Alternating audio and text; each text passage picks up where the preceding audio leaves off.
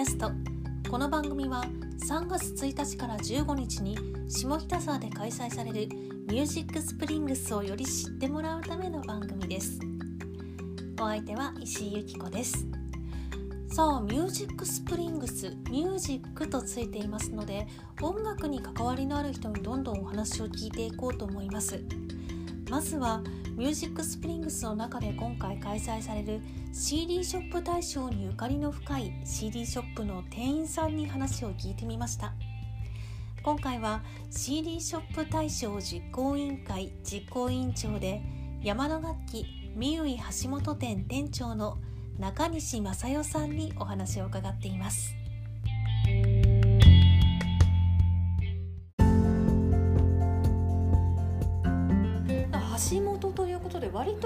ベッドタウンになるとは思うんですけれども、お客さんはどんな方が多いですか？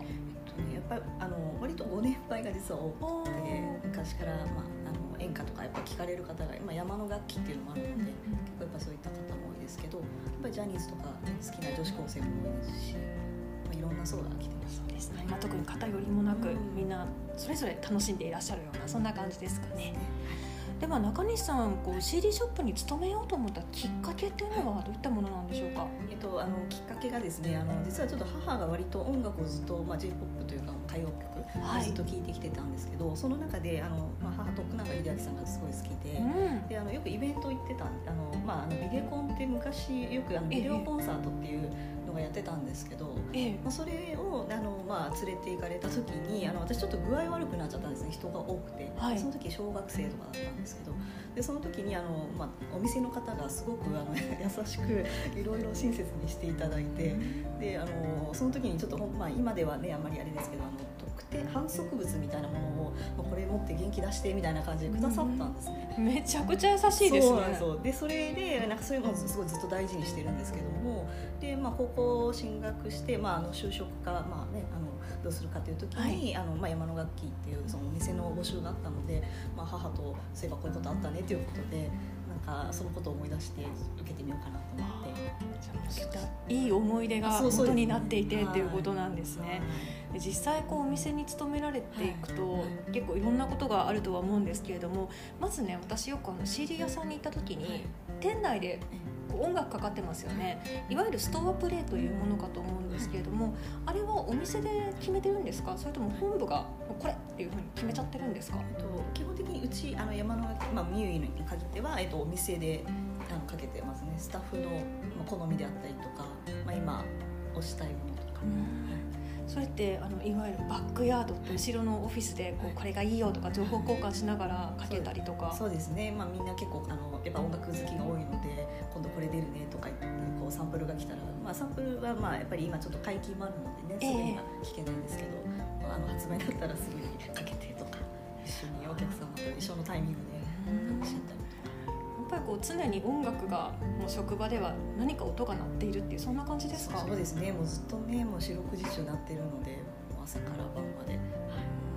まあ、その中からまあね CD ショップ大賞とか決めていくわけですからね。そうですね。まあねそれ耳聞きって言われるのもね。そうですね。なるほどねという感じですが、まああの実際に自分のお店もそうですけれども、例えば他のお店さんに行った時にも職業病みたいな感じでここ気になっちゃうみたいなのはありますか？ありますね。あのまあ CD に限らずなんですけど、はい、本屋さんとかなんかいろんなとこにこう物があったら揃えてしまったりとか、やっぱり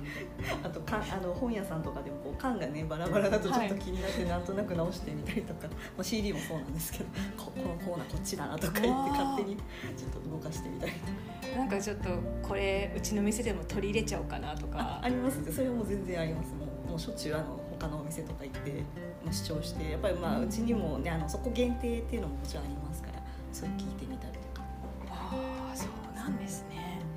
で中西さんキャリアはどのぐらいですか？キャリア、えっと、私1994年入社なので、はい、まあ、25年、まあ、75年かはい。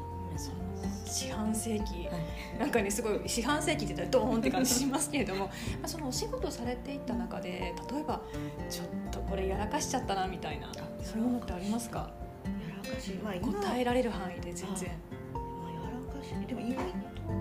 ははい、みんながすごいフォローしてくれるんで意外となんかそんなにっていうところもあるんですけどやっぱり今解禁ってすごく細かいので、はい、まあ、そういうところでちょっといろいろですかね。情報解禁で、ね。はい、このアルバムはまだ発売店頭出しちゃいけないとか、そうですね、まあ、そういうのとかね、うん、まあ、なんか今はツイッターがありますから、はい、ちょっと今こそ本当慎重にならないといけないんですけど確かに。まあ、変な話昔は出したもん勝ちみたいなとこもあった時代ではあったんで、えー、ね、あの年いけばいくほどそういう人が 気をつけなきゃいけないっていう。やっちまえじゃなくてちゃんと、まあ、ツイッターとかもねそれぞれお店でもツイッターとか持ってらっしゃるから結構出すの大変じゃないですか？そうですね。もうちょっと何回もこれ大丈夫よねって他のサイトを見たりとかですよねさあそしてお店でじゃあ今までちょっとやらやらかしちゃった話聞きましたけれども、はい、一番こう嬉しかったこととか思い出深いことって何かありますか？嬉しかったこと、うん、えっ、と CD ショップで嬉しかったですね、は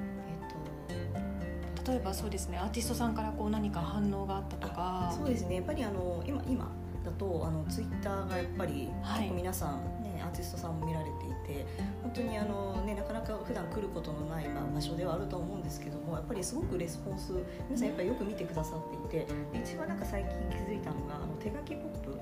を書いてるんですけど、うち結構あの一生懸命やってるんですけど、はい、そこを結構リツイートしてくださってるなっていうのが結構多いことに気づいてすごいアイドルの方から。あじゃあアーティストさんが自分の名前でチェックしてやってくれてるのは全部リツイートかけてくれてる、そうですね。結構だからうちあのフォロワー数は少ないんですけど、えー、結構リツイート数とか大きかったですね。反響がねそれなりにねあの三重橋本店はオフィシャルヒゲダンリズムをだいぶ前から推してたっていう話をちょっと小耳に挟んだんですけれども、はい、これきっかけは何だったんですか、はい、えっと、きっかけはもともと私があの実は本部にいて、インディーズの MD あの、取りまとめてるんですか全全店を取りまとめる部署にいたんですけどもその時にいろいろチェックをしててでふとあのまだインディーズデビュー前の時に、まあ、名前を見かけてでなんか見た目もちょっとなんか可愛い感じだったんで、ちょっと気になったんですね、はい、でその時にその YouTube で調べて音を聞いたら、まあ、なんかすごくポップな感じでで、まあ、ちょっと自分の好みもあったんで、はい、あこれいいなと思ってで CD がまあ出るっていうのがその後あったので、まあ、そのタイミングでもう一回視聴したらすごく内容が良かったので、そこからあちょっとこれ押していきたいなと思って。店推しそうですね。で、えーとまあ、本部にいてもやっぱりなかなかこうスタッフにやってくれって言ってもなかなか、まあ、熱がね、ね、忙しいしねみんなですよね。な。んでこれちょっと自分の手で売りたいなと思って あの売り場に、まあ、出るきっかけもあったので、はい、まあ、ちょっとそのタイミングでやってみようと思って。もうこれはもちろんそのご本人たちもリツイートかけてくれたりとか、はい、そうですね。ファンの方がこう来たりとか。そうですね。あの私も結構まめにこうライブとかにもまあ、足を運んだっていうのもあったんですけど、はい、結構ねあのメンバーにも一応認知していただいて、ね、ファンの方からもなんかね聖地とかってなんかすごいいいように言っていた 本当ありがとうございます。いいですね、はい、まあ、でもそれこそこうリアルだからできる楽しさとかこのファンの人がお店に行って写真撮ってまたそれを自分でツイッターに上げてみたり、はい、インスタに上げてみたりとかしてでそれを見た人がまた行くみたいな感じであでもこうやって聖地ってできていくんですね。ねあのちょっとあのうちまあ橋本にお店あるんですが、はい、町田に前あの新生堂さんで愛子堂さんっていうのが昔あったんですね。はい、なんかその愛子さんの聖地って言われていて、なんかすごくそういうの見てていいなってずっと思ってたんで、いつかそういうのも私もやってみたい。そうなんですね。でも本当にそれ叶ったような。まあそうですね。ね、ヒゲダン。そうですね。ヒゲヒゲダン楽器。そうです。確かに。でも本当にあの長くやっぱり続ければこういうふうにね、ではあの最後になんですけれども、はい、CD ショップ大賞、まあ、取りまとめ等々もされていらっしゃると思うんですけれども、はい、あのこの賞への思いとかそういったものも聞かせていただけますか？はい、あのまあやっぱりあのね当初はあのそういうまあいわゆるなんていうんだろうイン,、まあ、インディーズであったりとか、はい、まあ、メジャーなんだけどもまだちょっとこそこまでねあの、うん、まだ日の目、まあ、見えてないんじゃないですけど、うん、これからこれからねっていうね、うん、っていう人を推すっていうまあ賞だったのがこう時代にとともに、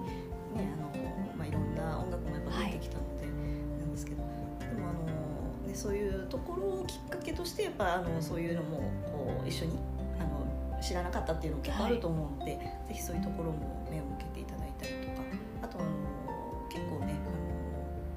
あの皆さんあのし名前を知ってても CD をまだやっぱり持ってないって人結構多いと思うんです確かに、はい、なのであのそういったところを改めてあのきっかけにしてもらえればいいかなと思ってやっております、ありがとうございます